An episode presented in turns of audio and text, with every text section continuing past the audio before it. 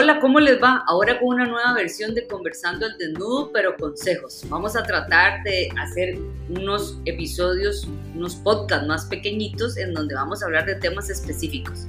Así que acompáñenlo, compártalo y aprendemos juntos. Disfruten.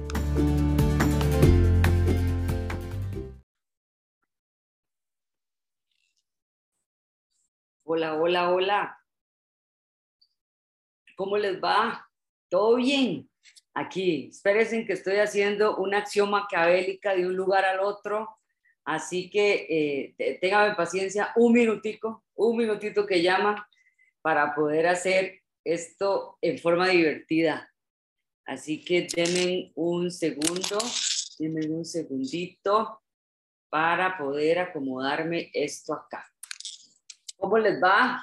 ¿Cómo va todo? ¿Cómo están ustedes? Bueno, eh, hoy, hoy quería hacer algo así como diferente y, tratar de conversar con ustedes un ratito sobre un tema que hablamos la semana pasada sobre, eh, o esta semana creo, sobre lo que era cirugías abdominales. Así que pues aquí estamos tratando de conversar en ambos medios para tratar de recordar varias cositas. Bueno, una cosa súper importante que quería conversarles es de la importancia de la fisioterapia en eh, las cirugías abdomen. Una cosa que hay que entender claramente es que el abdomen, ¿verdad? Es una cavidad que está conformada por diferentes, eh, ¿qué les digo?, límites. En la parte superior nosotros vamos a tener lo que es el diafragma respiratorio, el que nos ayuda a poder... Eh, pues respirar adecuadamente, facilita el movimiento, si lo quieren ver de alguna manera, pulmonar, en la parte de abajo está el suelo pélvico, mi querido suelo pélvico. En la parte de abajo, en la parte de atrás está lo que es la columna vertebral y en la parte de adelante están los músculos abdominales. Entonces, ¿qué es lo que nosotros queremos eh, conversar hoy? Bueno, que nosotros tenemos diferentes tipos de cirugías eh, en diversos tipos de pacientes, como que, por ejemplo, nosotros podemos estar hablando de un paciente que ha tenido una cirugía de vesícula, un paciente que ha tenido una apendicitis o un paciente, por ejemplo, que ha tenido una resección de intestino por diferentes circunstancias y todos estos diferentes tipos de cirugía abren la cavidad abdominopélvica para poder ingresar porque está la piel, están los músculos, están las fascias y de último, obviamente, van a estar los órganos. Entonces, para poder ingresar ahí necesitamos romper el tejido. Los músculos hay que distenderlos, bueno, cuando no se hace por la paroscopía, pero de igual manera, en la laparoscopía es cuando se entra con una camarita y es muchísimo menos grande la apertura, pero siempre se rompen los diferentes tipos de tejidos. Entonces, en todas estas antes que, que mencioné, como les digo, en la de la vesícula, en apendicitis, en la resección del intestino, en una colectomía, que es cuando se estripa el colon por alguna situación, eh, por ejemplo, puede ser cáncer, o por una colostomía o una ilistiomía, que es cuando se le pone una bolsita a la persona para que pueda defecar por acá, porque el recto no está funcionando adecuadamente o por alguna situación que haya que ¿verdad? Que el intestino hay que cortarlo en algún momento para poder reconectar. Entonces, en todas estas anteriores, que es poco común que se habla de fisioterapia, es vital recordar que nosotros necesitamos fortalecer esa cavidad abdominal, debemos facilitarle los procesos inflamatorios, hay que tratar de drenarlos y mejorar la postura del paciente. Entonces, tenemos estas dos alternativas. Además de esto, nosotros también vamos a tener estas colostomías y lo que son las iliostomías, que son esas bolsitas. Nosotros en fisioterapia generalmente trabajamos también lo que es la reconexión. Obviamente nosotros no vamos a reconectar, eso es una cosa completamente quirúrgica, pero cuando los problemas son del recto, perfectamente reeducamos al paciente para que vuelva a tener la capacidad de contraer a nivel del esfínter anal y permita la reconexión, principalmente en los diferentes tipos de cirugías. Eh, por ejemplo, yo he tenido pacientes por accidentes de tránsito o los toreros improvisados, he tenido también de que tienen una ruptura a nivel del esfínter anal, los tienen que conectar con una colo y nosotros tenemos que reeducar ese esfínter.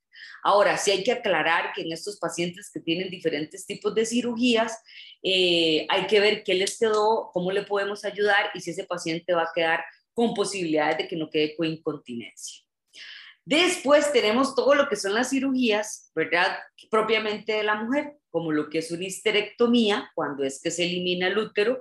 Algunas veces esta histerectomía puede ser producto, eh, o, o mejor dicho, que se le quita tanto los ovarios, las trompas, etcétera. O también puede ser lo que nosotros llamamos una colporrafia. ¿Qué es una colporrafia? Está la vejiga, está la cavidad vaginal y está el recto, ¿verdad? Digamos que este es el tubo de la vagina, esta es la vejiga y este es el recto. Entonces, la vagina es un tubo, pero si ustedes ven, estos tubos tienen dos paredes, ¿ok? Eh, la pared anterior y la pared posterior, porque aquí va el recto. Darle vuelta a ¿ok? Entonces, ¿qué es lo que sucede? Cuando se rompe esta pared, se mete la vejiga aquí y empieza a prolapsarse. Y eso es lo que la gente llama vejiga baja. Y aquí, si no es así, puede ser también que se rompa esta pared posterior y sea el recto el que se mete dentro de la cavidad vaginal, dentro de ese tubo. Entonces, ¿qué quiere decir? La colporrafia es cuando, cuando el cirujano cose esa pared anterior para que la vejiga ya no se prolapse. O una colperineorrafia es cuando va por la parte posterior. En estos dos, fijo, tanto en la histerectomía como en la colporrafia, como en la colperineorrafia, la fisioterapia es evidentemente necesaria. Antes, ¿verdad? Días, apenas 3, 4, 5 días posterior a la cirugía y obviamente eh, a, a un largo plazo. ¿Para qué? Para poder eh, al inicio es muy importante que la paciente sepa dónde está su cavidad abdominal, cuáles son los músculos que tiene que mover, cómo vamos a estar mejor en, esos momentos de la cirugía, cuáles son los músculos del suelo pélvico. Ahora, siempre a mí me preguntan mucho, ¿verdad? Y ya casi no se está utilizando tanto eh, las famosas mallitas para lo que es las pacientes con incontinencia. A ver, eh, yo creo que la vida siempre nos ha dicho de que las cosas fáciles no funcionan. Entonces, ¿qué queremos decir? Cuando tenemos un paciente que tiene algún tipo de incontinencia, hay 11 diferentes, así que hay diferentes tipos, y estamos optando por la, por la opción más fácil. ¿Cuál es la opción más fácil? Bueno, o una pastilla o una cirugía, ¿verdad? Pero ustedes tienen que comprender que cuando un paciente tiene incontinencia es porque generalmente hay una disminución de la fuerza. Y para aumentar la fuerza necesitamos ejercicio. Entonces, por supuesto, hay algún tipo de cirugía en los cuales como que desde la vagina compresionan a la uretra, que es un tubito, ¿verdad? Que va a estar por delante de la vagina y esto nos disminuye, por así decir, el chorrito de orina y nos facilita la, ah, pues que no haya tanta incontinencia. Pero esta situación, esta, esta mallita, por así decirlo, se tiene que guindar de musculatura y de fascia del suelo pélvico. Entonces, si esa persona en su vida, porque le da asco, porque no le gusta, porque jamás en la vida verse, tocarse o, ver el suelo pélvico, esta cirugía no va a funcionar. Y si ustedes lo oyen a las señoras dicen, no, a mí me hicieron una cirugía, me pusieron una malla y no funcionó. Claro, porque se la pusieron, chao, adiós y se acabó. Es que esa no es la idea.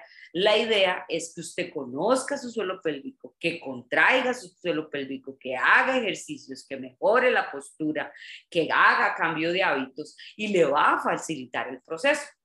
Luego vamos a tener, por ejemplo, otro tipo de cirugías poco contempladas, que son, por ejemplo, las hernias abdominales, que tienen que ser operadas. ¿Por qué? Porque algunas veces en las mujeres o en los varones, en la parte del centro del, del abdomen se abre. En los hombres puede ser por sobrepeso, por un aumento de la presión exagerado o perfectamente también en las mujeres después del embarazo queda completamente abierto y se prolapsan, por ejemplo, los intestinos o alguno otro de los elementos. Entonces, ¿qué es lo que sucede? Bueno, hay que operar y se necesita tener un buen fortalecimiento de la musculatura abdominal. Eso es súper importante. Ahora, hombres, cirugía de próstata, también van a tener que romper las paredes abdominal para poder ingresar si es la cirugía anterior y necesita conocer su suelo pélvico, necesita conocer su músculo transverso abdominal para poder entender cómo recuperarse. No es justo decir que todo paciente después de una cirugía de próstata va a quedar incontinente. Si usted lo reeduca adecuadamente, va a ser mínimo los casos que esto suceda, pero necesitamos un trabajo coordinado, sincronizado por los diferentes profesionales de la salud. Y de último, las cirugías de cáncer. Definitivamente que el cáncer es un paso más allá. ¿Por qué? Porque en algunas situaciones se requiere o radioterapia o se requiere, por ejemplo, a quimioterapia y los tejidos se transforman o se alteran. Entonces esto sucede muchísimo y altera, por así decir, eh, la forma de esos tejidos y requerimos aún más de la fisioterapia para poder lograr eh, que este paciente o esta paciente se sienta bien. Una cosa súper importante con el cáncer, estamos en el 2022, generalmente si lo vemos a tiempo las personas se salvan y logran tener una vida habitual, porque normal, yo siempre digo que nadie es normal, todos tenemos algo. Entonces, estas personas necesitan no solamente sobrevivir, sino estar bien. Entonces, aquí también se requiere fisioterapia del suelo pélvico y de la cavidad abdominopélvica. No podemos olvidarnos de la cavidad abdominal si estamos hablando también de suelo pélvico. Así que este video, que está un poco largo, eh, sí les quería comentar cuáles son los diferentes tipos de cirugías, qué podemos hacer.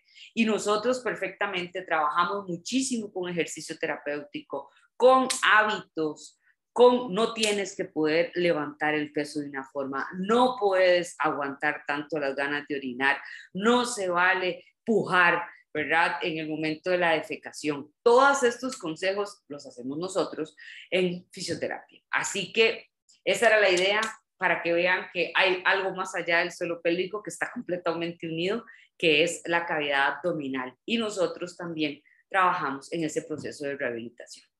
Cualquier duda, ahí estoy. Simplemente escríbame y yo con mucho gusto le contesto. Así que cualquier duda, aquí estamos. Que tengan un súper feliz martes y vamos a seguir tratando de hacer estos pequeños live todos los martes para converger, conver, a ver, no sé cuál es la palabra, unirlos a lo que era mi podcast de Conversando al Desnudo. Así que si tienen algún tema en específico que quieran que les comparta, ¡pum! Denle, escríbame y yo con mucho gusto pongo el tema. Un beso a todos, que estén súper bien.